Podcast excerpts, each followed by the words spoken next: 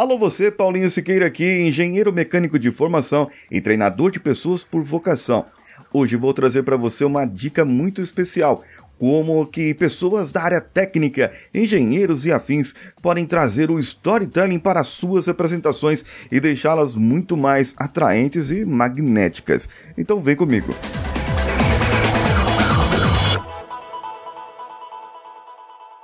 Há muito, muito tempo atrás, um homem estava preso e por um crime que ele não havia cometido. Outros detentos tiveram sonhos e ele ali, por um dom especial que ele tinha, ele deu a revelação, o significado do sonho de cada um. Um daqueles detentos voltou à liberdade e voltou a servir o faraó do Egito. Foi então que ele disse: quando você estiver em liberdade, lembre-se de mim. Passaram-se por três anos até que o faraó do Egito teve um sonho. E ele ficou tão perturbado porque ele não lembrava o sonho e o sonho tirava as outras noites de sono dele.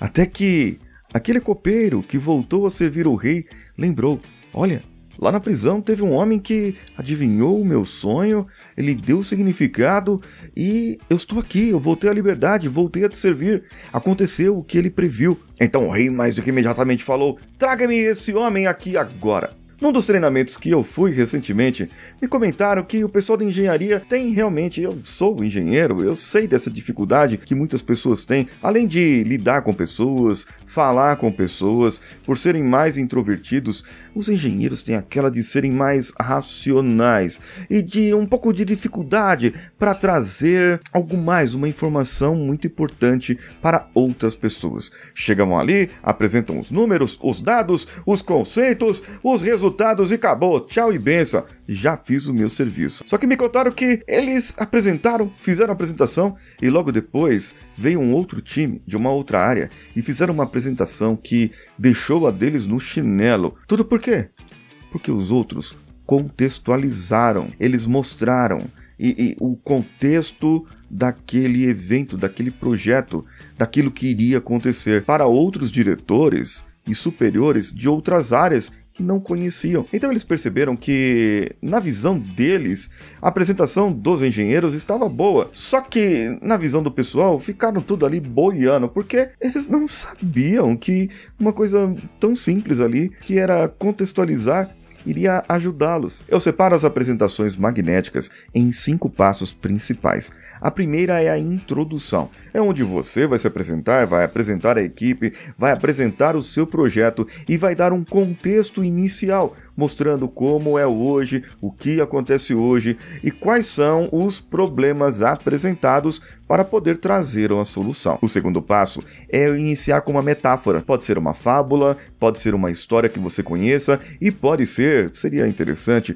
uma história que tenha relação com o seu projeto e até mesmo algo que tenha acontecido na sua empresa. Isso vai trazer ainda mais credibilidade. Só que você não termina a metáfora logo logo no começo ali. Você tem que esperar e começar a dar o enquadramento. O enquadramento é a parte que eu comecei a falar sobre sobre a história dos engenheiros, a história onde é, o pessoal estava com a dificuldade e como eu iria trazer em cinco passos uma solução. Aqui você pode colocar como o equipamento opera, como é, o, os outros resultados, você pode colocar mais alguns gráficos e pode mostrar também qual o trabalho que está sendo feito ou será realizado para melhorar aqueles resultados. O quarto passo é a contextualização. Não é o contexto, mas é como você aplica isso no dia a dia. É como você vai mostrar isso no seu dia a dia, como que você vai trazer para a empresa as soluções e como vai mudar ali a cultura, conscientização, o modo de operar, o modo de se fazer manutenção e todas as outras áreas que estão envolvidas naquele processo, naquele equipamento ou em outras áreas. O quinto e último passo é a conclusão. Você vai terminar aquela sua metáfora, aquela sua história e vai concluir com alguns outros dados, como alguns cases de sucesso que foram implantados, se foi feito um projeto piloto, quais foram os resultados que foram alcançados, se você trouxe um modelo de uma outra empresa, o que foi alcançado naquela outra empresa e vai mostrar esses cases de sucesso para o board que estiver assistindo a você e para que mostrar como que você pode melhorar ainda mais a sua empresa. E deixei um gancho para algo mais. Bem, talvez você conheça a história de José do Egito.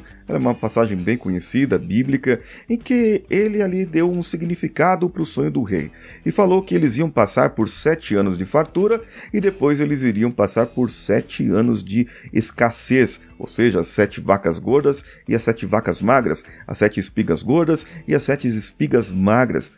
E no tempo que eles tivessem a fartura, ele precisava ter alguém para pudesse coordenar toda a infraestrutura e recolher é, milho, soja, grãos e de todas as outras regiões, para que no tempo das vacas magras, onde a colheita não seria boa, eles pudessem ter aquela sobreguarda, comida, dinheiro para poder vender porque ia ter fome sobre toda aquela região. Então José estava mais do que contente de ter dado aquele significado e todo mundo ficou maravilhado com isso. E faraó olhou e falou: Não vejo ninguém mais capacitado do que você para ser esse meu coordenador. Então José se tornou ali o governador do Egito, a segunda pessoa em poder do Egito.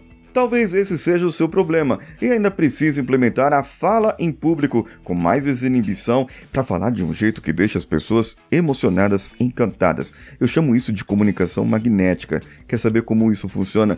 Me chama no privado, me contata que eu te ensino. Esse podcast foi editado por Nativa Multimídia, dando alma ao seu podcast.